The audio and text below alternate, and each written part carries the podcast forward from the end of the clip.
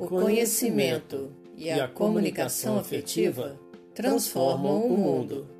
O autoconhecimento, a educação emocional e a comunicação afetiva transformam você e o mundo. Olá, meu irmão, olá, minha irmã. Esse é o podcast Caminho de Vida Plena, falando de comunicação afetiva e educação emocional. Hoje nós apresentamos nosso primeiro episódio, Vida Plena Extra. Nele, eventualmente, nós faremos uma entrevista, na verdade, um bate-papo com pessoas que, com sua experiência nas várias áreas de atuação, possam contribuir de alguma forma com a nossa busca rumo ao desenvolvimento, desenvolvimento pessoal, rumo ao nosso crescimento. É uma maneira que nós encontramos de compartilhar com todos a vivência que cada um tem é, relacionada ao nosso propósito, que é buscar conhecimento, buscar autoconhecimento, desenvolver uma comunicação afetiva, desenvolver educação emocional. Será mesmo uma troca de experiências. Então, nós pretendemos é, ter sempre uma novidade por aqui, como já dissemos nesses episódios extras. O nosso tema hoje é a comunicação e o emocional na área de saúde em tempos de Covid-19. Então, vamos lá. Hoje nós temos a honra de conversar com a nossa amiga Paula Castro. Ela, inclusive, é nossa irmã de caminhada, ela participa da comunidade católica Raízes, que, para quem não conhece, foi fundada pela psicóloga Raquel Araújo, que inclusive é a idealizadora desse nosso projeto. Então, Paula, é, nós agradecemos por você ter prontamente aceitado o nosso convite. Conte para os nossos pod ouvintes um pouquinho de você, onde você trabalha, qual é o seu setor, a sua função. Primeiramente, eu que agradeço, né, pela oportunidade de estar aqui partilhando e podendo ajudar outras pessoas com um pouco do conhecimento que a gente tem. É, então, é, eu trabalho no Risoleta Neves, é um hospital que fica em Belo Horizonte, ali na região de Venda Nova. É, lá eu sou técnica de enfermagem e trabalho no, é, no CME, que quer dizer Centro de, é, de Esterilização de Materiais. Lá é onde a gente recebe né, todo o material que é utilizado no hospital para fazer a, a higienização, o preparo dele, né, armazenar ele de forma correta, para poder fazer a esterilização e dispensar ele novamente para os setores. No caso, né, é materiais cirúrgicos, materiais respiratórios, enfim. A gente faz todo o processamento desses materiais para deixar eles, né, de, de forma correta para a utilização do paciente sem o risco de contaminação. Ok. É, Paulo, nós, eh, nós, separamos aqui algumas perguntas que a gente é, achou interessante é, fazer para você, porque como você está uhum. nessa, né, inserida nessa área, às vezes ficam algumas dúvidas, alguns questionamentos que a gente, por não ter essa convivência, é, a gente fica curioso. E eu acredito que muitas pessoas que estão nos ouvindo e vendo agora podem ter essa mesma dúvida. Mesmo você não trabalhando assim, né, não atuando diretamente com os médicos e com enfermeiros, né, e, e também com os pacientes, nós imaginamos, é claro, que você é, que é possível você perceber a movimentação dentro do hospital, mesmo assim, né? De repente, no horário de lanche, ou no horário do, do, do almoço, ou no horário de alguma folguinha que de repente você tem, né? Uhum. E nós imaginamos também por isso que você tenha contato com outras pessoas que trabalham em outros setores. Né? Então, num encontro desse pelo hospital, é normal que role ali um, uma conversa, um bate-papo, onde você pode ficar sabendo sobre tudo que está acontecendo ali no hospital, não é verdade? É, é, é, porque, sobretudo nesse período agora de, de a Covid-19 querendo ou não, mudou a rotina e a vida de muitas pessoas, né?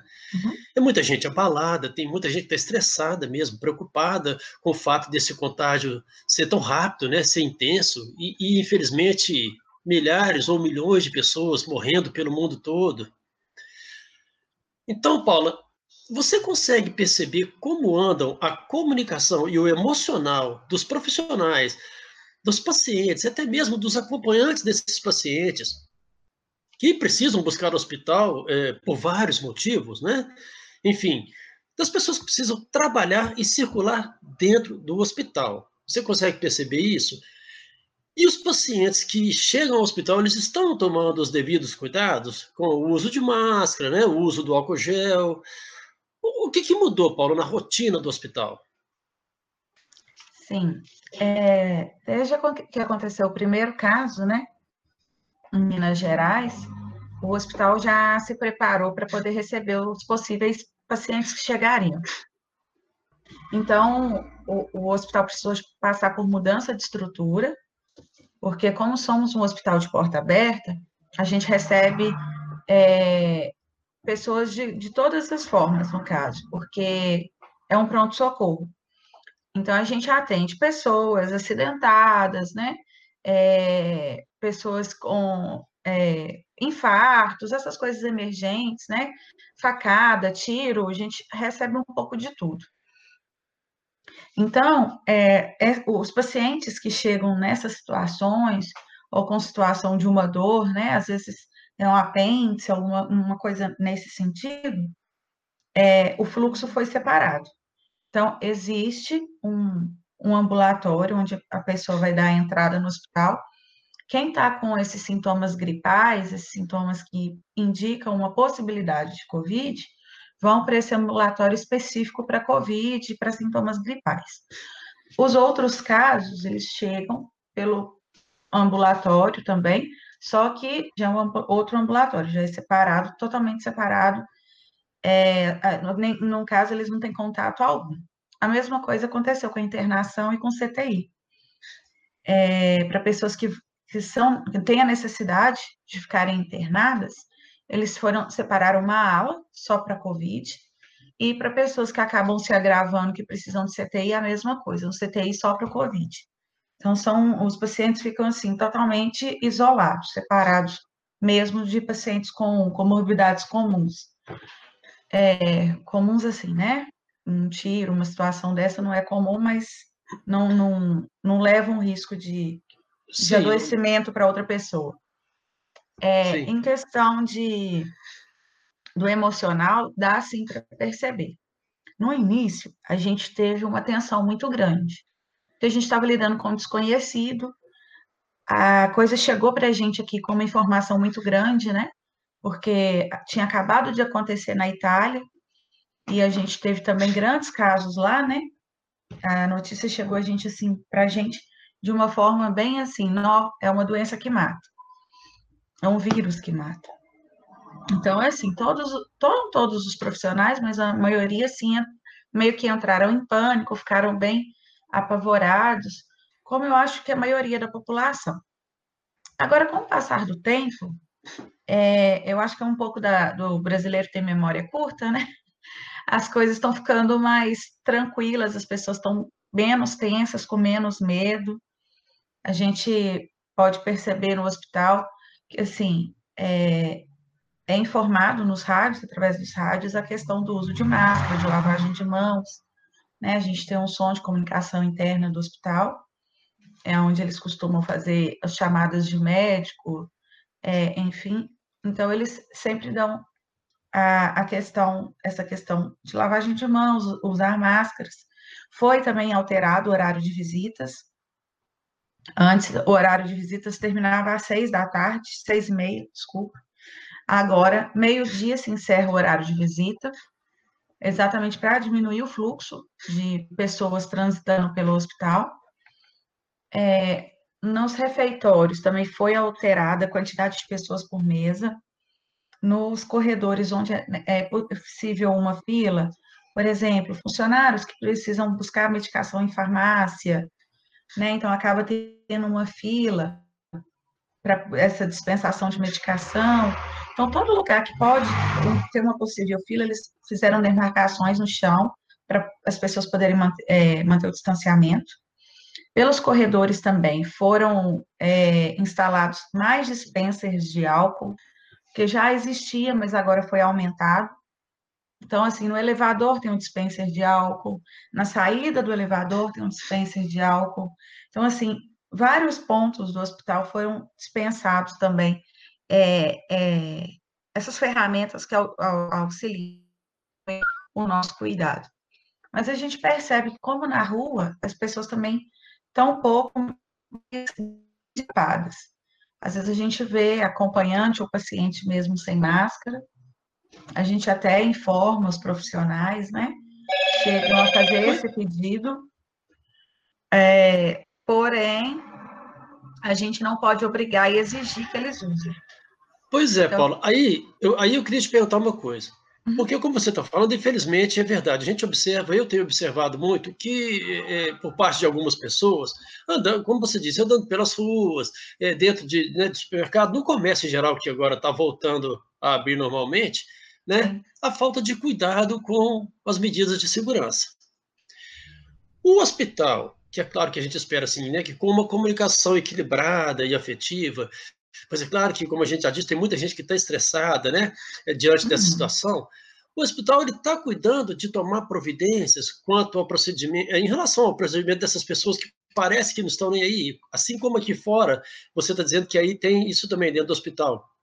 O hospital sim, tá, sim. como que ele está lidando com isso? Como é que tem como controlar? Como é que funciona isso? Pois é, a gente informa, né, tenta conversar da melhor forma possível com com todas as pessoas, tanto que, na verdade, a maioria utiliza. É um caso ou outro que acontece da pessoa ser um pouco mais resistente. É, a gente não tem como obrigar, né? A gente Sim. tenta ter o maior cuidado, mas a gente não tem como obrigar, até porque lá a gente lida com todos os tipos de pessoa.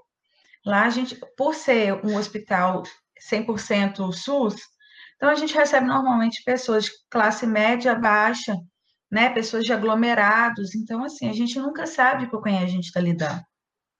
Né? As pessoas, como dizem, elas não vêm com, com identificação.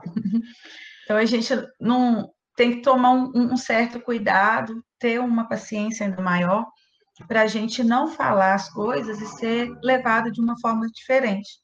Porque, é. dependendo de como tiver o emocional dessa pessoa, ela pode querer interferir na liberdade dela, né? do tipo, ah, eu faço o que eu quero, a vida é minha. Né? Tem, infelizmente, é, tem pessoas que pensam assim. É por isso, exatamente, é por isso que a gente está muito empenhado, sabe, nesse trabalho nosso, nesse projeto nosso, com a comunicação afetiva e a educação emocional, exatamente por isso, porque infelizmente tem pessoas que não sabem entender, não é? A gente está numa situação que é complicada, que é mundial, não é só aqui que está acontecendo, uhum. e as pessoas, muitas vezes, elas não conseguem entender algumas medidas que devem ser tomadas, exatamente pelo que você falou, né? Pensa assim, ah, estou perdendo minha liberdade. Eu, eu tenho minha liberdade, eu faço se eu quiser, eu faço se eu não quiser. Uhum. Mas é aí que eu acho que tem que entrar a educação emocional, né? Porque eu entendo assim, se eu estou porque tem gente assim, se, eu, se a pessoa entende que não tem, que não é, não faz parte do, grupo, do chamado grupo de risco, né? Se eu entendo que eu não tenho lá tanto problema, tanto perigo de, ser, de, de, de ter a doença ou de, de evoluir para o estado grave da doença.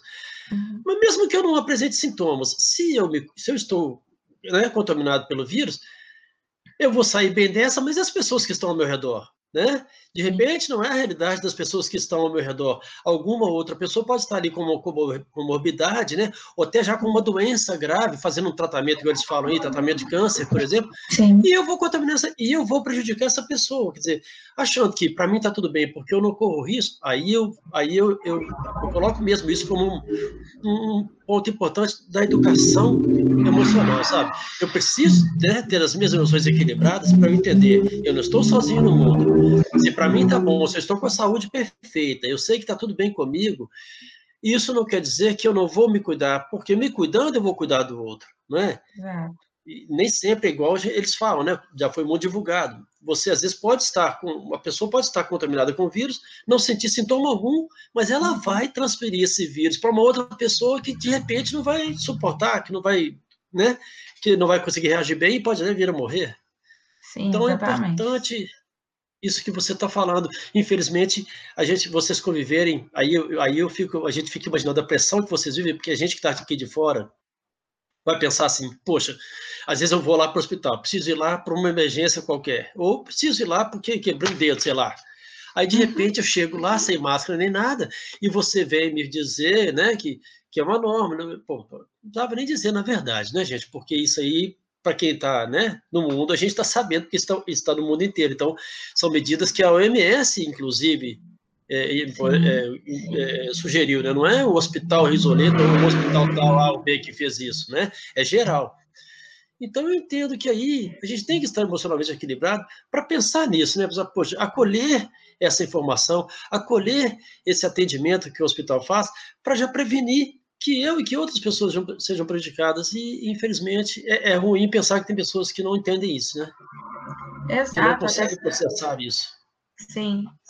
É, uma observação até que eu faço, graças a Deus, é, das pessoas que se internam, né, o que busca o hospital com Covid, graças a Deus, a maioria sai. Mas a gente não sabe quem que é a maioria, né, Tadeu? Então, assim, a gente viu casos é, de pessoas que não tinham comorbidades nenhuma, de bebês que, que vieram a óbito contraindo. Nossa, é, é assim, a questão das escolas, eles suspenderam as aulas porque as crianças, a maioria das vezes, têm contato com pessoas de risco. E é mais difícil a gente controlar a criança, né, dentro de escola. A criança gosta de abraçar, de correr, de brincar. Como é que você segura a criança com máscara o tempo todo, né, para se proteger? E a gente sabe que muitas crianças, muitas vezes, ficam com os avós enquanto os pais trabalham. Então, assim, é, a, a, eles evitaram isso, foram pelo grupo de risco e não pelas crianças, porque as crianças normalmente não apresentam nem sintomas. Mas a gente sabe Sim. de casos que crianças que vieram a óbito, pessoas que não tinham comorbidade nenhuma, que infelizmente o Covid evoluiu de uma forma inesperada e acabaram vindo a óbito também. Então a gente não consegue saber Sim. quem que é maioria e minoria. E uma coisa que eu falo, eu acho que a partir da hora que a gente não toma o cuidado, além da gente estar tá se expondo, a gente está expondo o outro. Porque eu acho que a gente Sim. não mata uma pessoa só através de um crime, né? Você não, não, a partir da hora que você transmite um vírus para uma pessoa que você não sabe o estado de saúde dela, você está sendo tão conivente com a possibilidade de um óbito dessa pessoa contra um, um bandido, vamos dizer assim, que chega é, ali para te assaltar e, e, e, por um acaso vai ali e, e coloca uma arma na sua cabeça e dá um tiro. Então, assim, eu acho que é até um pouco pesado isso que eu falo, mas eu acho que a responsabilidade é a mesma em relação à vida do outro. Porque é, você não sabe. Muito... É, a gente Sim, tem que tomar porque você não com, sabe, com, né? pessoas. Sim, porque a gente não sabe como que o vírus reage em cada organismo. Sim. Então, a partir da hora que você não sente nada, mas você passa para o outro sem saber de uma condição e de como essa, esse vírus vai evoluir no outro, você está sendo responsável também pela vida dele. É, e você falou uma coisa aí que de repente a gente que está de fora né, do hospital, a gente não sabe, a gente de repente não tem essa ideia, igual, igual, igual estava te falando. De repente eu quebro um dedo e chego lá no hospital. Eu chego no hospital e vejo algumas pessoas, mesmo que sejam poucas, que estão sem máscara, Sim. que estão sem, sem tomar os devidos cuidados. Uhum. Eu vou, a primeira coisa que eu imagino que eu vou fazer é criticar o hospital eu já vou pôr a culpa no hospital porque aquela pessoa não está não tá, é, tomando os devidos cuidados, né? Porque a responsabilidade para mim é do hospital.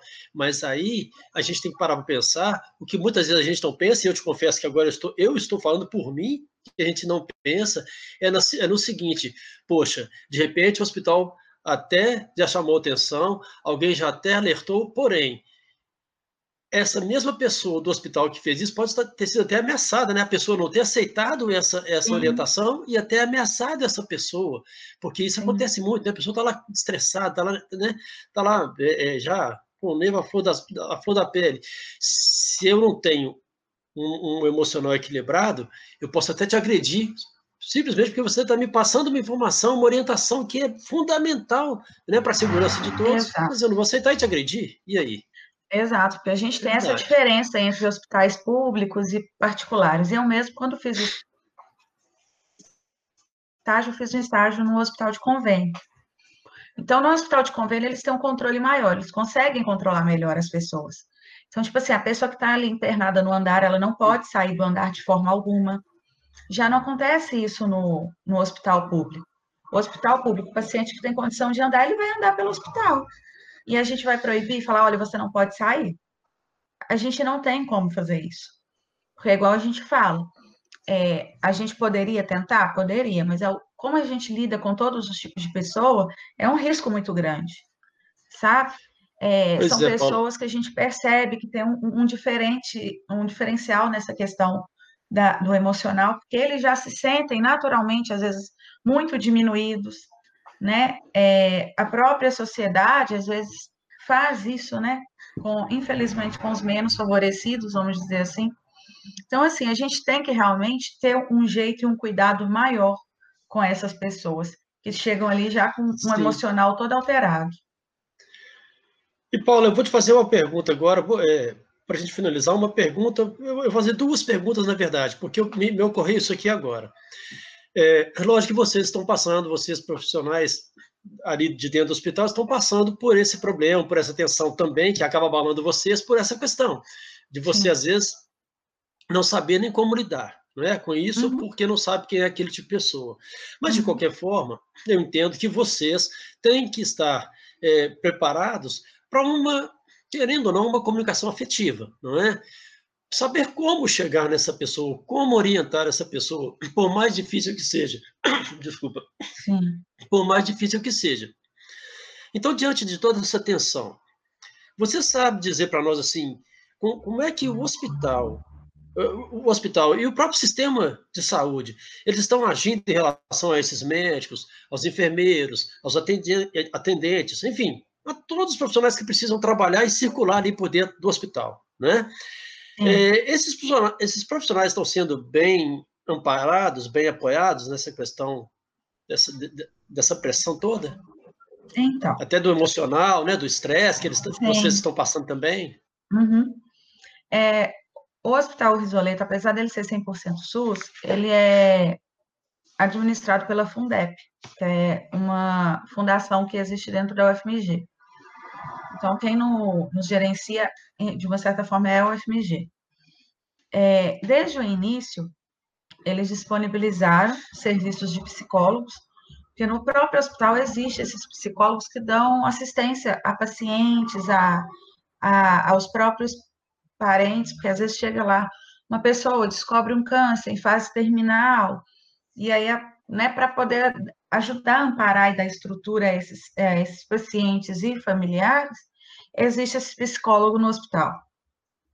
Então, desde o início, o hospital disponibilizou o atendimento desses psicólogos para a gente. E há mais ou menos uns três meses atrás, é, eles abriram um cadastro para quem quisesse fazer é, um trabalho de meditação.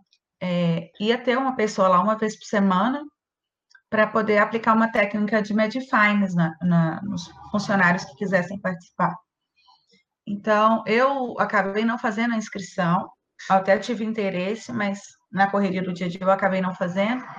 E o fato também de eu já ter um apoio fora, né? É, com a própria comunidade, né? Que eles ensinam bastante coisas para a gente, para trabalhar esse emocional, algumas ferramentas, na questão do, do do, da gente ser um ser amado, um ser protegido. Eu também já passei, né? Eu falo que eu sou filha de, da terapia da Raquel, que é a fundadora da comunidade. eu terapia... também já. então, e assim, a terapia dela me ajudou muito nessa questão de controle emocional, de controlar a ansiedade. É, as técnicas que ela ensina de autoconhecimento nos ajuda muito, né, Tadeu? E graças a Deus eu consegui passar muito bem essa pandemia de uma forma assim bem tranquila. Mas para os funcionários que não têm esse apoio e que não têm acesso a esse apoio, o próprio hospital disponibilizou. Então, assim, se as pessoas não procuraram é porque não quiseram, porque existiu. Esse, esse apoio existe, né, na verdade. Graças a Deus, né, Paulo? Isso é muito importante. Sim. Né? Sim. Porque eu imagino, eu imagino mesmo a pressão que, que, que né, vocês profissionais, seja de qualquer setor, seja de, né, que, que, está dentro do hospital, porque querendo ou não, todos estão expostos, né? Todos Sim. vocês estão, querendo ou não, estão mais expostos do que eu, por exemplo, que não estou, uhum. graças a Deus, não estou em hospital, estou dentro de casa. É, né? eu, eu brinco. Então é complicado, pessoal... as pessoas precisam de apoio. Quando às vezes as pessoas falam assim, Paulo, mas o isolamento social, eu falo assim, gente, mas quem diz que é, funcionário de hospital existe isolamento? não tem isolamento para quem é funcionário de hospital. É, infelizmente não tem nem como ter, né? Infelizmente, porque senão como é que vai fazer? Aí, vai, aí, aí as pessoas vão começar a morrer não só de Covid, mas de, de todas as doenças possíveis e impossíveis, né? Exato. É, então, assim, é o que a gente pode Infeliz... fazer é tomar um cuidado, né? Não tem jeito. O cuidado é infelizmente, é eu penso, sim, eu penso que, infelizmente, eu penso que vocês devem tomar todos os cuida cuidados possíveis e contar, orar e contar com as nossas orações, porque nós aqui sim. fora estamos sempre rezando e torcendo por vocês profissionais que estão ali correndo mais risco, porque né, nós queremos ver todo mundo bem, é lógico, e aí a gente, sinceramente, de coração, eu fico, eu me sensibilizo muito em relação aos profissionais, principalmente os que estão ali na linha de frente mesmo, porque é, é, complicado, então eu estou sempre rezando por todos vocês. É, é necessário. A gente até observou que agora está tendo uma diminuição, sabe? Agora, com essa flexibilização, não só do comércio, mas agora com os bares abrindo, a gente tem que aguardar agora um novo momento para ver se vai se manter, né, a, com a redução, ou se vai ter um novo índice aí de aumento para depois ter uma caída novamente. Pois é, Paulo, aproveitando para a gente fechar aqui, aproveitando o que você está falando aí, a minha, inclusive a minha ideia de, de, de promover essa entrevista, esse bate-papo, né? Um bate-papo com você, Sim. né, que é, da, que é da área de saúde, é até por isso, sabe? Porque é, é, é para mostrar para as pessoas, porque são tantas informações, né? A gente tem tanta informação, tanta informação bombardeando o celular da gente, e muitas delas só mesmo para a gente colecionar dúvida e estresse. Para assustar, então, exato. Muito, né, muita coisa no celular e na televisão que, infelizmente, é só mesmo para assustar, para causar estresse, né, como dizem, tocar o terror, que eu pensei, poxa, seria interessante uma conversa com alguém da área para esclarecer algumas coisas que às vezes a gente nem imagina que estão acontecendo. Uhum. E uma das coisas que me preocupa muito é exatamente isso aí, sabe? Essa questão dessa flexibilização aí. Eu entendo que as pessoas. Aqui eu, aqui eu quero dar o meu recado, tá? Você me, você me dá licença aqui, eu quero dar Pode esse recado, eu quero dar. Eu não sou profissional da área de saúde, mas eu quero dar esse recado para as pessoas que estão nos vendo e ouvindo. Gente, uhum é hora de ainda tomar cuidado. Né? A gente fazer o que tem que ser feito, o que não tem jeito, que é essencial, igual a Paula não pode ficar sem trabalhar, porque senão o hospital fica lá né, sem condições de atender as pessoas, e aí um monte de gente que vai ser prejudicada, tudo bem, e, e a gente tem essas situações aí, mas eu entendo que ainda é hora de tomar cuidado, gente, de não, de não flexibilizar o nosso cuidado, porque o comércio está flexível agora. Porque é, é complicado, querendo ou não, ainda tem vírus espalhado por aí. Então a gente tem que tomar esse cuidado. Não, não pode agora, ah, então agora eu vou ficar à vontade e vou esquecer, porque normalizou o comércio, está tudo bem. Ainda não é essa a realidade, né, Paulo? Não, não é, não é. infelizmente é. não é. Igual, eu acredito que você conheça a Ivna, que é fotógrafa. Sim, é, ela, ela contraiu o vírus dentro de casa, porque ela estava com bebê de três meses. Então eu vi o vídeo saindo. dela que você. Então, eu vi o então vídeo dela que você me mandou. É um testemunho aquele vídeo. Sim, ela explica exatamente sim. as dificuldades dela com um bebê de três meses, sentindo graves sintomas do Covid, ao ponto de ter que ir para o hospital, e ela fala do medo que ela tem de sair de casa para ir para o hospital e não voltar. Então, assim, ela sim. relata exatamente isso, porque ela foi a primeira a contrair, mas a família inteira contraiu, né? Igual ela fala que o bebezinho, o Martim, é, que ele não teve sintomas, mas que ela tem certeza que ele contraiu porque ela, ela amamentava ele, ela não podia deixar de amamentá-lo. Então, a única coisa que ela contou foi com a proteção de Deus e com a proteção do próprio leite materno, que a gente sabe que é o melhor alimento, né? Então, assim, graças Sim. a Deus, ele não teve nenhum sintoma. É, ela fala que ele chegou a ficar uns dias assim, enjoadinho, com parecendo que estava meio gripado, mas que não foi nada assim, em vista do que ela, né, e os outros de dentro de casa sentiram. Então, eu acho importante as pessoas, inclusive, que estão aqui nos assistindo, assistir esse vídeo para entender um pouco de como é uma família que enfrenta e que quando sai, eles, eles usam isso como testemunho, exatamente porque ele, o medo que bate ali na porta, né, o isolamento completo, é o que eu falo. Gente, as pessoas que são internadas por Covid, eles não têm o mesmo acesso do que os outros pacientes comuns. Então, por exemplo, se hoje eu contraio Covid e eu preciso ser internada, eu vou ficar totalmente sem acesso à minha família. Eu não vou ter contato com eles mais. Se eu sair de lá, ótimo. Quando eu sair, eu vou reencontrá-los. Mas e se eu não sair? Eles nunca mais vão me ver. É. Eles não vão ter é, a oportunidade de se despedir de mim, sabe? Então Sim, a gente tem que é pensar nisso. Eu estou falando no eu, mas o importante é que você pense num pai, num filho. Você, para você realmente se colocar nesse lugar, que eu acho que ainda é mais dolorido você pensar que seu pai ou sua mãe vão ser internados, ou um filho, que eu acho que a dor ainda é maior, que ele vai ser internado, que você tem a possibilidade de nunca mais vê-lo. Se, assim, receber notícia por telefone, se ele está estável, se ele está piorando, se ele está melhorando. Então, assim, vamos pensar nisso, gente, porque isso é, é muito doloroso. Olha, né?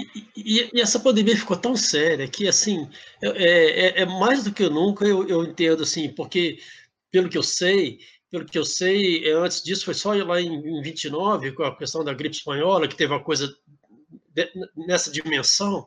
Mas a gente então, não viveu, como, só soube, como né? Eu não vi, exatamente, como eu não vivi isso, como eu não vivi isso e de lá para cá não teve nada, hoje estou vivendo essa realidade aqui dessa, dessa Covid-19, eu penso assim, gente, não dá para eu ficar pensando que isso, ah, mas isso não vai acontecer comigo, isso não vai acontecer com a minha família, isso não está perto de mim. Então, as pessoas, muitas, infelizmente, muitas pessoas não sentem o peso disso aí, não, sentem, não estão vendo a gravidade da doença, porque assim, porque não aconteceu perto de mim ainda. Não aconteceu com a minha família, nem vai acontecer.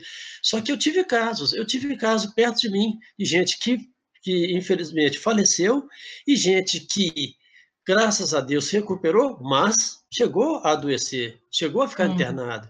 Então é muito uhum. sério isso, a gente tem que tomar cuidado. Gente, por isso eu quis trazer você aqui e, e, e bater esse papo com, com os nossos pod ouvintes, para que a gente é, esclareça algumas coisas que, de repente, é, é, é, é o que a gente está falando. A gente não quer. Gente, por favor, a gente não quer é, que ninguém fique com pânico, né? que ninguém fique desesperado, não é isso. A nossa intenção aqui não é causar pânico, não é causar desespero, por favor. Exatamente por isso que eu falo. A gente teve diminuições de casos. Tenha cuidado. Sim, igual eu hum. falo, tivemos diminuição de casos. A maioria que é infectado, né, ou não sentem nada, ou quando sente é leve e sai. Do... Mas a gente tem que sim tomar cuidado, né? Não é sim. é apavorar, a gente não sim. precisa de apavorar. Graças a Deus a gente está, apesar é, de ser um vírus desconhecido. Eu acho que a gente está tendo assim até um controle disso. É, apesar da, igual eu falo, da maioria, mas. Só não é, pode abusar, né? Exatamente, a gente só não precisa abusar. A gente não precisa achar que a toda hora vai adoecer. Mas a gente tem que pensar assim: é, eu estou protegido, eu estou protegido, mas além da proteção de Deus, eu tenho a minha proteção, que é lavagem de mãos, é a máscara, utilizar a máscara, e é, e é aquilo, e é, e é mesmo que é igual, já, eu já ouvi gente falando isso, e igual a, a Ivna falou também no vídeo dela, né? Uhum. Gente, eu não estou falando, eu, a gente não está querendo desesperar ninguém, apavorar ninguém, lógico não. Mas é uhum. como disse a Ivna, a gente tem que ter um pouco de consciência, porque isso não é uma gripezinha qualquer. Quando a pessoa não. contrai a doença, não é uma gripezinha qualquer, igual muita gente fala por aí, ah, é só uma gripezinha, não é. é não. Quer dizer, agora mais do que. Quer dizer, se a pessoa, esse, esse relato da Ivna não deixa dúvida para gente, que não é, você contraiu a doença, é uma gripezinha qualquer e tudo bem, não é. Né? E infelizmente, criou-se, infelizmente também no, no, país agora, essa questão, do, por causa, infelizmente, por causa de questão de briga política, aí muita gente querendo, ah, é gripezinha sim, muita gente querendo derrubar o governo, aí fala que é uma coisa, o outro fala que é outra, é uma gripezinha, é, é um troço terrível, quer dizer, até isso a gente tem que Gente, até isso a gente tem que ter inteligência emocional, controle emocional para a gente saber discernir a respeito dessas notícias, dessas conversas, desses boatos. Porque, infelizmente, muita coisa, é, infelizmente, os políticos do Brasil estão aproveitando muito disso também, às vezes, para poder criar uma briga ferrenha entre eles, e a gente fica aqui, feito cego no meio do tiroteio. Não pode também, né? É, e a gente percebe que essa briga entre eles, inclusive, é uma questão de uma não educação emocional. Né, Sim, né, Tadeu? É, se, é. se eles preocupavam com os outros, se preocupavam em ser justos, né? E não ficar disseminando esse pavor todo que eles estão fazendo, ou simplesmente tratando a coisa como se fosse uma coisa corriqueira, né? Como se fosse uma coisa sem importância. Olha, eu falo para vocês, por que que eu aceitei? Eu aceitei, assim, para mim foi um chamado de Deus, foi um convite de Deus, e a Raquel confirmou isso. Por que, que eu aceitei esse chamado de, de participar desse projeto? Porque eu já vinha estudando há, há bem tempo, já vinha estudando sobre isso, uhum. e, eu, e eu pensei, gente, eu quero. Isso foi um projeto de Deus mesmo, porque eu, ia, eu, eu já tinha no meu coração que ia ter que fazer isso, seria uma missão é, é, trabalhar a questão do emocional, porque o que, que nós, nós, mais do que nunca, nós precisamos mudar, mudar a nossa mentalidade. E essa questão política é uma questão essencial, mudança de mentalidade. Quando a gente não mudar a mentalidade, a cultura do nosso povo, isso vai ficar essa, desculpa a expressão, essa bagunça do jeito que está. É, então, nós precisamos cuidar do nosso emocional, da nossa inteligência emocional, por isso eu abracei e abraço mesmo esse projeto, porque além de ser um chamado de Deus, é poder a gente mudar, e não é, todo mundo, né? Você, eu, todos nós aqui, mudar a é. nossa modernidade, desenvolver. Enquanto eu faço esse trabalho com vocês, nossa, é, eu falo mesmo, eu estou ganhando muito, vocês estão ganhando, eu estou ganhando todo mundo. Mas a gente precisa desenvolver isso, não é? Sim, com certeza. E, e vocês estão realmente de parabéns por, por esse trabalho, porque eu de verdade acredito nele é, porque a gente sabe a forma com que a gente desenvolveu, a gente não a gente não está aqui falando simplesmente porque a gente acha bonito. A gente teve experiências onde a gente pode ter esse Sim. desenvolvimento, né? Eu falo por mim, hoje eu, eu tenho escrito alguns textos, é, e eu acredito de verdade, quando eu comecei a escrever e que eu comecei a perceber a profundidade deles, eu falei isso com a Raquel. Falei, Raquel, eu ainda não sei qual é a minha missão, mas eu creio que é, Deus vai me usar ainda na escrita. E eu tenho percebido que aos poucos ele tem me usado. O último texto que, que eu escrevi essa semana, essa semana, no final da semana, foi até sobre amor próprio. E, e, eu já tive pessoas que me mandaram mensagem falar: Nossa, Paula, como seu texto me serviu para fazer algumas perguntas e repensar a minha vida. Que bom. Então, é, então eu fico feliz por isso, sabe? Porque o, o, o, tanto que a gente pode fazer para poder ajudar o outro e ajudar de forma positiva, né? É, eu sei, eu entendo o que você fala, porque para a gente é uma gratidão enorme. A gente não faz isso, não é nem pela questão de, nossa, eu estou fazendo um trabalho bonito. Não, não é.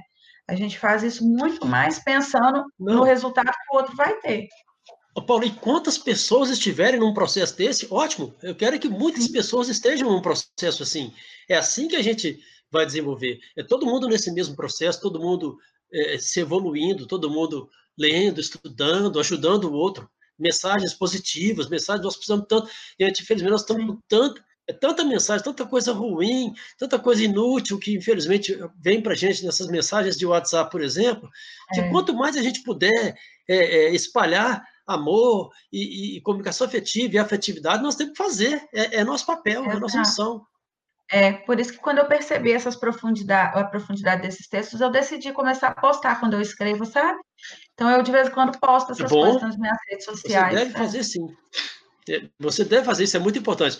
Nós todos estamos precisando ouvir textos bons, mensagens boas, mensagens de paz, de fé, de alegria, de amor, todos, todos nós estamos precisando disso. Você deve continuar fazendo sim, porque é, é, é muita gente precisando disso, todos nós. É, se Deus quiser, vai chegar isso aí no coração de todo mundo ainda e nós vamos conseguir fazer uma mudança. Amém.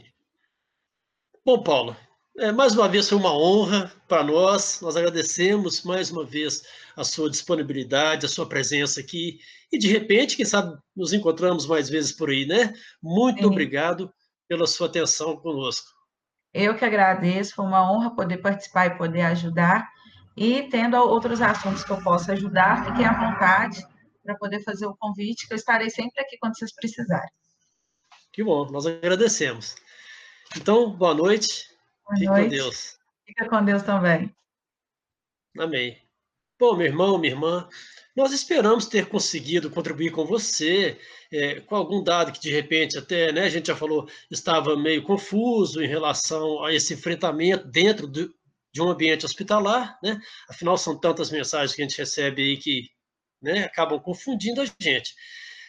Então, nós esperamos de verdade ter contribuído com vocês nesse bate-papo que a gente teve aqui agora. Deus nos abençoe, Nossa Senhora nos proteja. Saúde, paz, amor e alegria. A alegria do Senhor é a nossa força. Tchau, tchau.